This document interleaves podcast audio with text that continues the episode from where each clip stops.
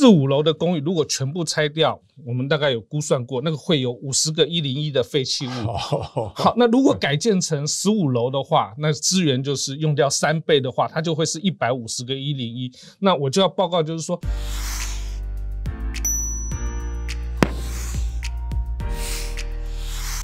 各位财经的观众朋友，大家好，我是谢金河，欢迎大家来收看老谢开讲。那么大家可以看到，在这些年当中啊，我们如果有外国客人坐飞机从桃园机场降落，一路走过来呢，他会先看到在五股的很多的铁皮屋，然后呢，到了建国南北路两侧看过去呢，大部分都是老房子居多啊。随着台湾经济的不断的往前走，都市的重建跟更新呐。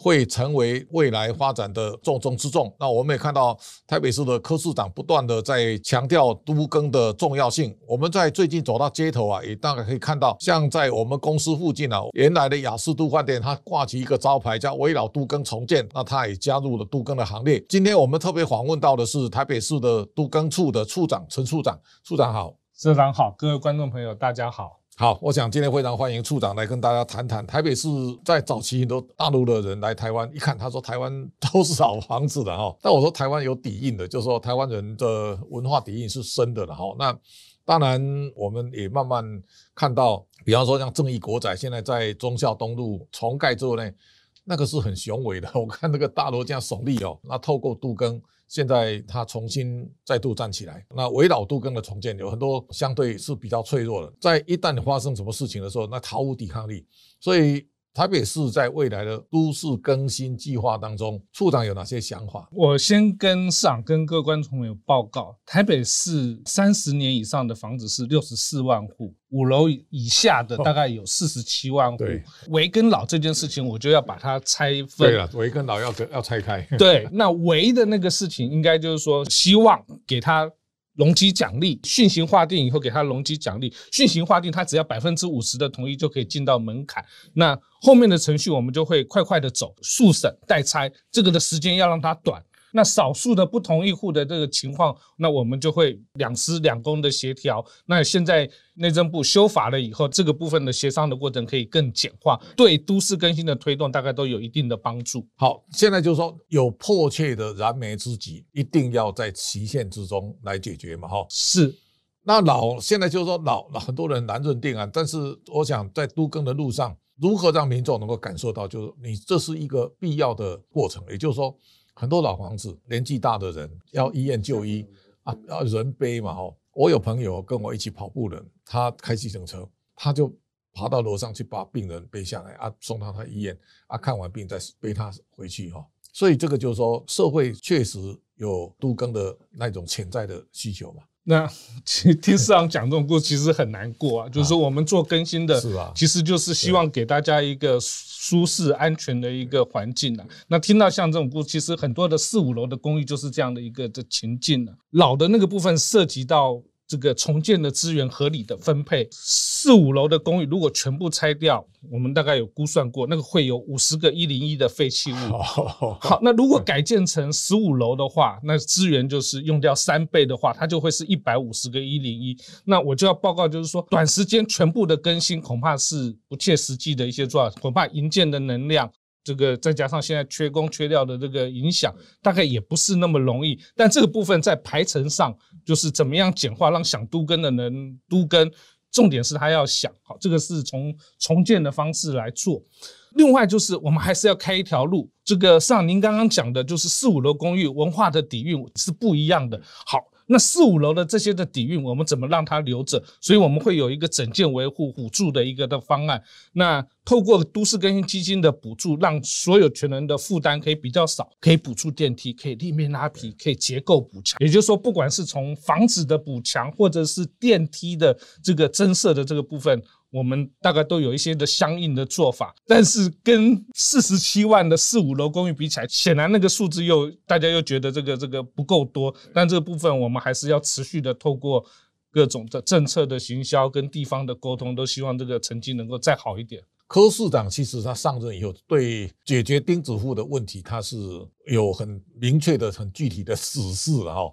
那我们也累积很多的个案，现在就就是说，台北市啊，在推动杜更的脚步相相对来讲是积极人。我们请处长来比较，台北市跟六都相比，在案件跟审议的速度，我我觉得好像都比别人要更积极啊。你的看法？还还还可以，还可以啊。应该是说，我们从九十七年都市更新审议会改制以来，到现在，我们前一阵才刚开完。第五百场的这个审议会，五百场，对，那审议了九百个案子，那我要跟市长您报告，就是说，任何一件事，如果它可以重复五百次，一定有一些的成绩啦。好，就是其实比不是比那个成绩，应该比大家其实都有心去改善大家的居住的环境。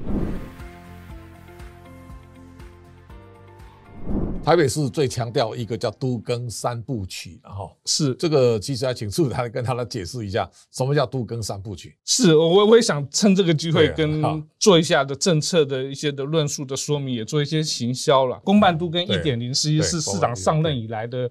做法，那其实市场上任以后是从法令组织机制来做处理。在一点零的时候，大概我们推了总共十八个案子，它分三个类型，一个是公共设施的充实的，或者是经济招商引导的，还有一个弱势的辅助，比如说像斯文里南机场的这样的一个状况。因为过去有着这些招商的经验，有着斯文里整合的经验，那我们就进到了二点零。二点零的意思是说，很多四五楼的公寓，就是刚刚讲的四十七万户是没有建商愿意下去。去做整合的，因为住户大家都喜欢说一瓶换一瓶，不要钱再送个车位。那这个实在实物上的运作跟现实的状况有点差距。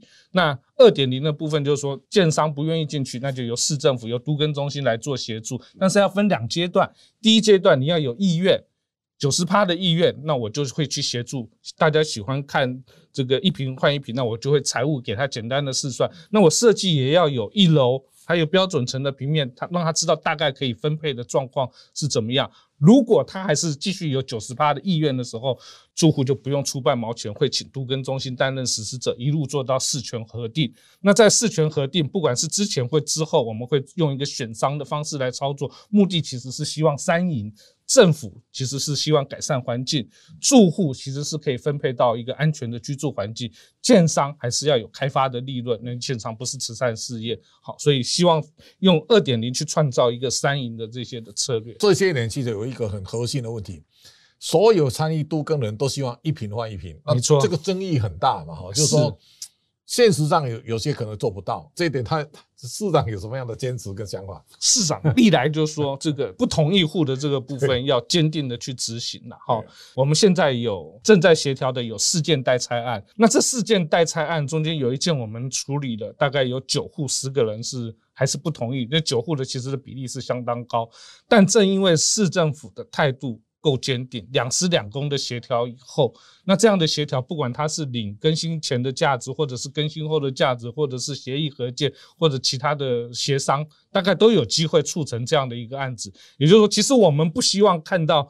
这个最后是用政府用强制的手段，那大概目前操作的起来的时候，其实还可以，就是说大家都还最后都还能够取得一个平衡点。所有的事情大概都有两面的哦，是让参与都更的民众知道它的价值是能够增加的哦，不断的去创造。像我常讲，我们公司在南京东路一段这个转角的地方啊，是国际饭店。国际饭店呢，在整地的时候，它就剩下那个七平哦。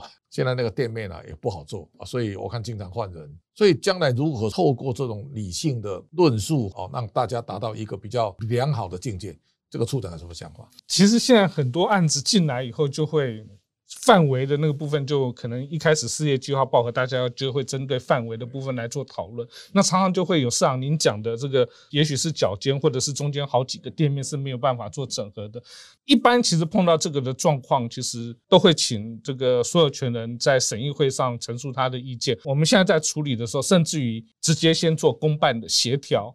那目的其实是希望还是跟他讲，就是跟着大家一起来更新会有什么样的好处。那我刚刚有报告，就是说。在更新处理，尤其是像店面的情况的时候，其实我们都还是希望它能够保留一定的比例，保留街道的那些的纹理。所以这个部分其实请大家放心，参与都市更新审议的过程中，一定会有一个公开透明，可以保障他权益的一些的解方。这个我常常跟大家讲，就是说幸福不是比较出来的，退一步才是进一步。对，你唯有退一步的时候，才能够。创造一个好的一个环境啊。对，台北市原来我看有很多社区啊，都有都更办事处了哈。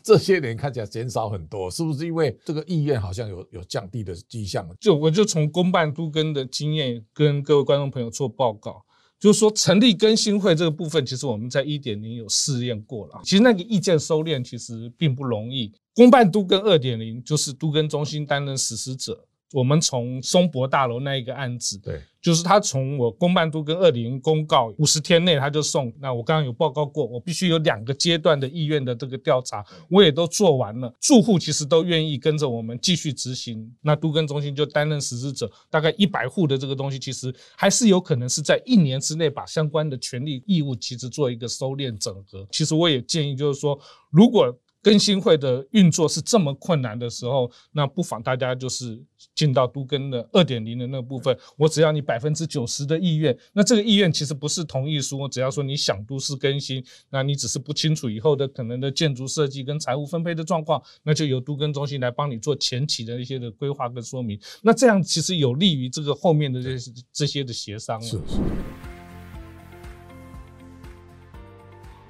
我特别请教处长，就是说台北市现在准备成立台北市驻都中心哈，那大家都有驻都中心哈，这个有没有什么差异啊？大概什么时候会开始运作？驻都中心这件事情，大家议会已经二读通过，那近期就会三读就可以公告了。局长大概有做指示啊，就是说，因为这是一件非常重要的任务，整个公办都跟二点零的系统里面，驻都中心就是重中之重，所以大概明年年中的时候，希望可以。正式的挂牌成立了，所以从明年开始，我们大概每一年会编至少两个案子投入到这个实体的这些的事权报核必须要的费用里面，估价、建筑设计等等的。是是是，好，我想这个是。大家可以拭目以待哈。另外一个就是台北市已经完成的大型都更案，大家经常拿那个斯文里哈来做案例了哈。是，那我们请处长来跟大家谈谈，这个是一个台北市指标性的都更案过程迂回曲折，你跟我们分享一下。斯文里三期是这个全国大概是唯一的市政府编列预算。亲自担任实施者的公办都更案，应该是这样讲，就是市长其实在选第一任以前，他有到斯文里三期看过。斯文里那边的环境，其实任何一个人去看，应该都可以坚定的他想都市更新的一些的态度了。哈，就您刚刚讲的，老人家下不了楼，然后房子就是钢筋玻璃，类似这样的一个情境啊。他那个案子其实就是里面也还是有一些的弱势户，那同仁其实有超过一千次的家访。开过一百场的说明会，触及的人数大概是 一万四千人次，大概几乎是请处里面的资源去成就这样的一个案子。我们有没有得到什么经验？有。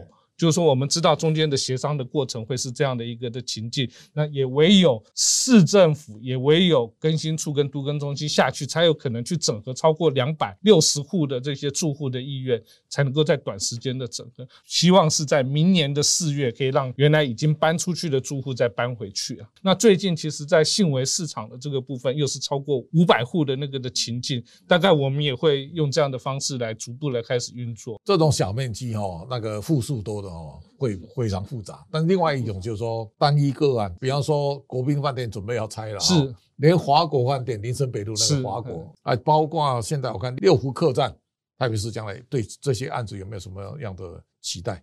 他如果是危险的那个部分，我们欢迎他随时都能够。就是希望他能够马上的进来更新了。那如果他是老的那个部分的话，他如果是单一所有权人，但当然也是尊重他开发的意愿。那如果进到更新里面的时候，其实我们可以要求一些的公益性，应该是说我们期待的都市更新应该是共善共好。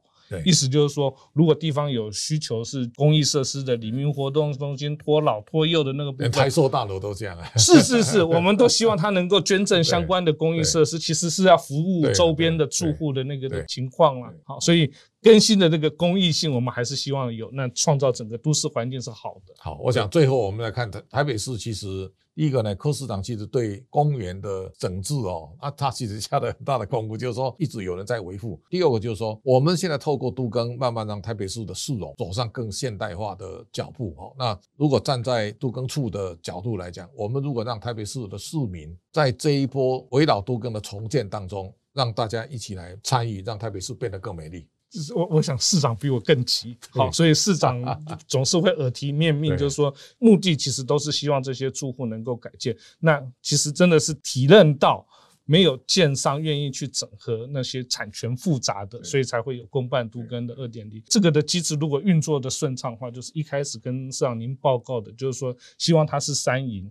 让建商其实有开发的利润，也不用去好做的建商都先做了，啊，是现在复杂都在市是政府啊。那因为民众对市政府、对都更中心有信任感，所以协商的那个部分由我们来做。他如果是真的想更新、想改变自己的环境，就跟着我们一起走三赢的政策，希望我想这个大家能够支持啊。从是都更三部曲到都更三赢哦，那我想台北市一直都在为都更不断的付出更大的努力，也希望能够让整个市容更美好，大家有一个共同居住的美好的环境。今天非常感谢处长百忙之中来参与我们的录影，我们今天的节目到这边告一段落，感谢大家的观赏，谢谢。